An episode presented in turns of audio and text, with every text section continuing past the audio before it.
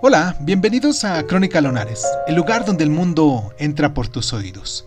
Yo soy Irvingson y en nuestra sección del día de hoy, de Cuéntame un libro, vamos a hablar de la isla del Dr. Morea, de H. G. Wells.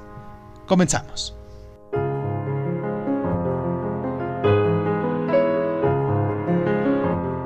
Este es un relato profético de ciencia ficción, la isla del, del Dr. Moreau, que adquiere connotaciones más siniestras y a la luz de los debates contemporáneos sobre la clonación y los experimentos genéticos, así como a temas polémicos que siguen redondeando el modus operandi de Moreo, la vivisección.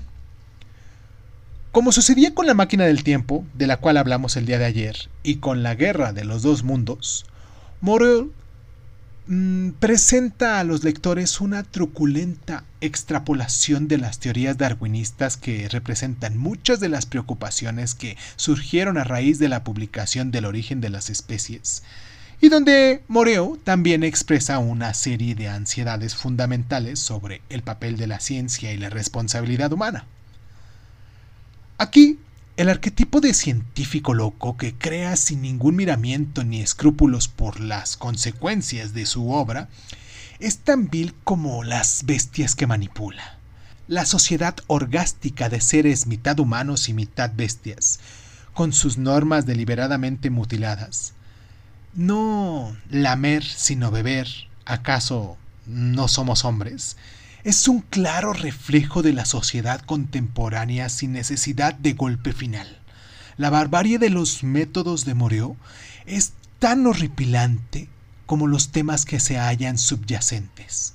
Los avances científicos hacen que el texto siga teniendo la misma capacidad de impresionarnos ahora como en su primera publicación, como cuando Moreau desolla vivos a los animales y va transformándolos lentamente en humanos, y bueno, quizás esté alejado de la infinita delicadeza de la manipulación genética, pero todavía hoy sigue despertando nuestros clásicos temores hacia los métodos científicos desconocidos.